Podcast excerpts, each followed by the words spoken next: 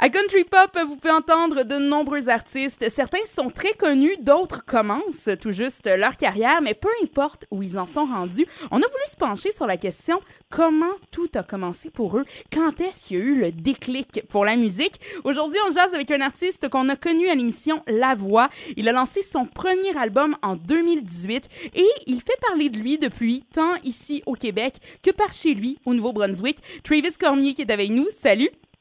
Salut! Travis, toi, avant de participer à l'émission La Voix, euh, tu as entre autres été étudié au Musician Institute d'Hollywood. Donc, de ce que j'en comprends, toi, c'était pas juste sur un coup de tête que tu as fait la voix, tu voulais vraiment percer là, dans le domaine musical. Euh, oui, c'est ça. Moi, euh, avant la voix, j'ai quand même, euh, quand même eu plusieurs années avant ça de, de, jouer dans des groupes, de, de faire de faire des shows, de prendre des cours et tout. Euh, ma, ma passion a commencé quand même euh, très jeune. J'ai commencé à prendre des cours de guitare euh, avec mon père. Je pense que j'avais 8 ou 9 ans.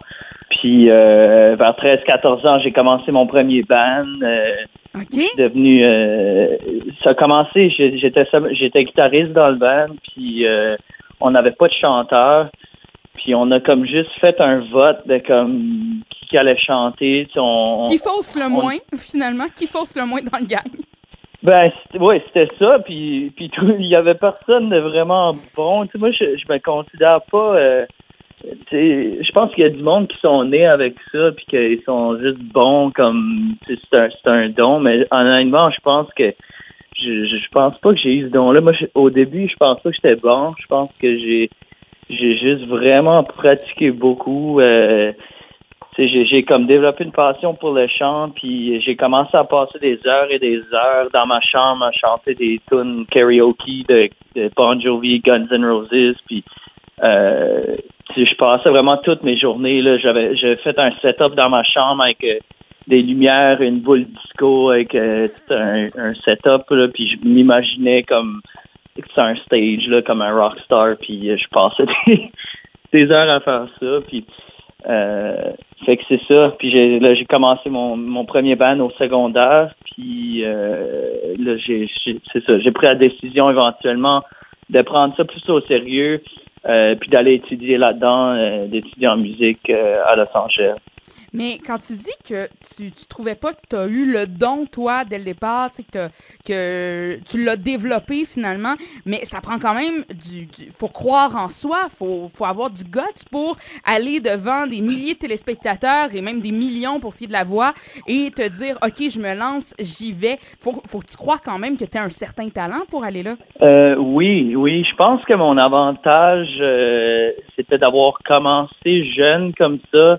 Euh, sais, je, pense que quand, quand tu es jeune, tu apprends quelque chose, on, dirait que tu as, plus de, de, confiance. Tu, penses moins à ce que les mondes, à ce que les gens pensent de toi, puis tu, tu penses pas à te faire euh, que le monde va te juger ou rien. Fait que moi, quand j'ai commencé à chanter puis faire mes premiers shows et tout, euh, euh à 13-14 ans, je, sais, je pensais pas comment ben euh, je vais me faire honte sur le stage, le monde va rire de moi. Tu sais, moi je pensais pas à ça. Fait que euh, après quelques années, tu sais, c'est sûr que ça m'a donné plus de, de plus en plus de confiance.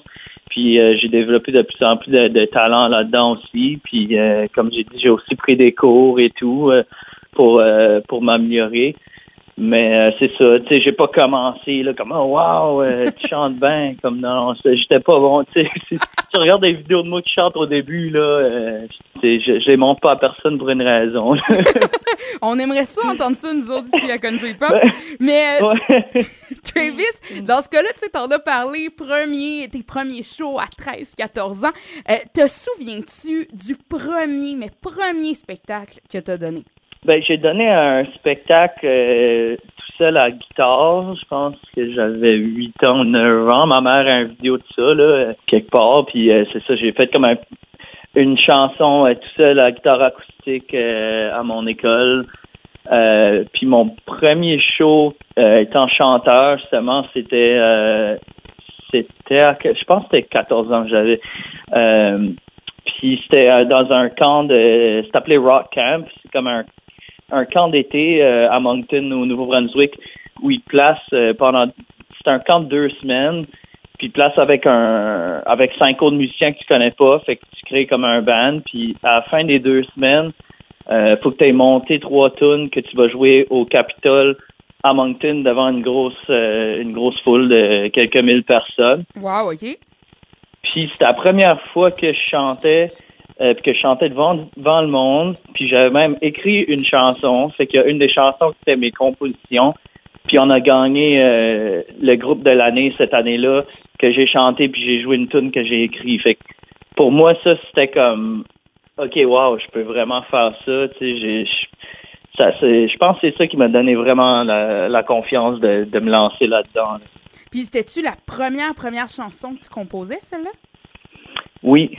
OK? Puis ça donnait quoi? C'était à quel sujet? euh?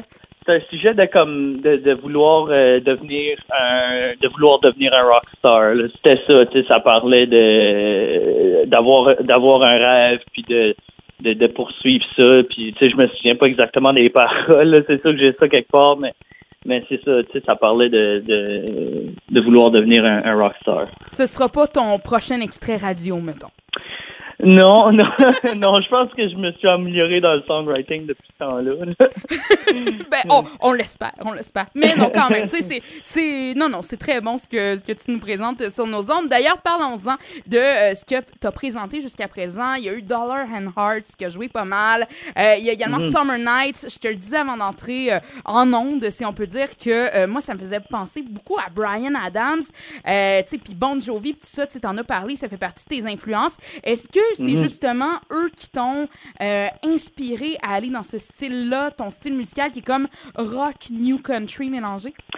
Euh, ben oui, tu sais, moi, j'ai grandi, en- mes parents euh, écoutaient toujours, toujours de la musique euh, à la maison. Il y avait toujours de la musique qui jouait. Euh, puis ma mère est grande fan de country, fait qu'elle, son chanteur préféré à vie, c'est Travis Tritt. C'est pour ça qu'elle elle m'a nommé Travis. OK? Puis- Ouais, fait que pour elle, euh, c'est toujours du Travis Tritt, là. Elle, est allée le voir en show plusieurs fois, puis fait que, tu sais, j'ai grandi en écoutant ça, du Brooks and Dunn, du Alan Jackson, toutes ces, bandes de country-là, puis euh, plus tard, quand j'étais peut-être à 11-12 ans, j'ai un de mes chums qui a eu une guitare électrique euh, pour sa fête, puis j'étais un peu jaloux, je voulais une guitare électrique aussi. Euh, fait que mes, le, le Père Noël m'a acheté une pour, euh, pour Noël. Oh. Puis, euh, puis c'est là que j'ai découvert ma passion pour le rock. Euh, Je me souviens d'a- d'apprendre ma première chanson de ACDC à guitare électrique. Puis euh, après ça, j'ai découvert la collection de CD à mon père.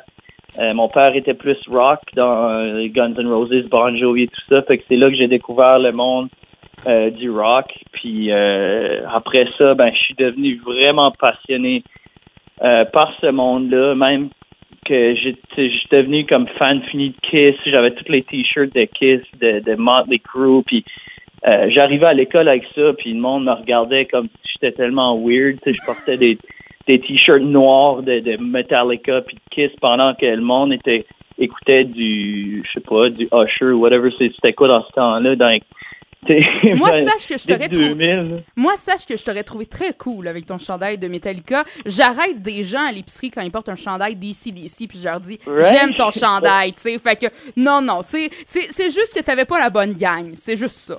Ben, c'est ça, c'est ça. Mais non, le monde disait, là, t'écoutes la musique de tes parents, pis tout. J'étais comme, ben oui, c'est c'est ça. J'ai j'ai juste vraiment de, comme devenu passionné euh, par ça, puis c'est ça. Je, pensais juste à la musique. euh, j'ai commencé à aller voir des shows aussi. Euh, J'étais allé voir les Rolling Stones. euh, euh, C'était mon premier show à vie, puis ben, pour moi, c'était quelque chose de magique là, de voir un gros show de même, Mick Jagger qui sort avec son petit coat de cuir rose, puis ah ben c'était, on dirait que je me souviens comme si c'était hier, puis j'étais vraiment jeune. Là.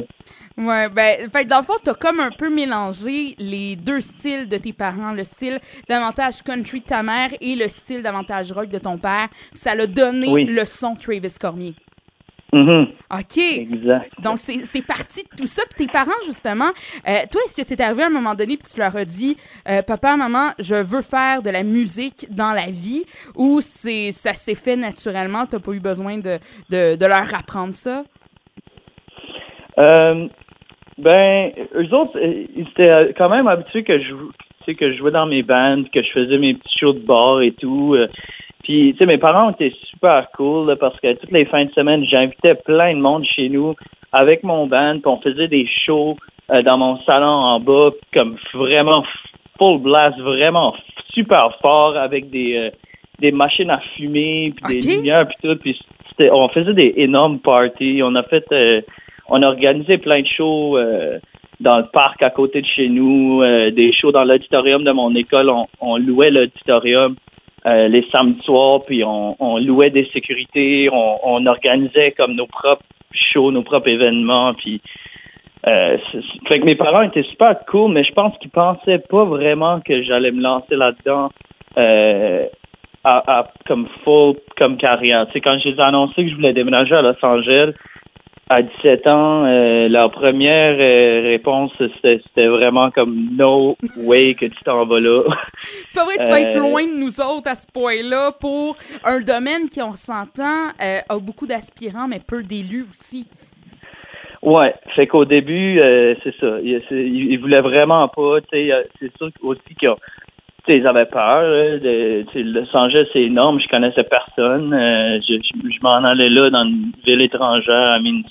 C'est, sûr que c'était stressant pour mes parents, mais euh, je pense qu'ils ont vu vraiment que c'était ce que je voulais faire, c'est ma passion. Puis pour moi, il n'y avait pas d'autre, il y avait pas de plan B, il n'y avait pas d'autre option. C'était comme Man, c'est ça que je fais. I mean, fait que finalement, ils ont accepté, puis euh, ils m'ont laissé déménager là-bas, puis euh, me lancer en musique. Ben, mais Travis Cormier, merci d'avoir pris le temps euh, de nous parler de tes débuts. Puis dans un prochain podcast, parce qu'on se laisse pas tout de suite, on se jasera cette fois de ta réalité d'artiste francophone qui chante en anglais. Yes,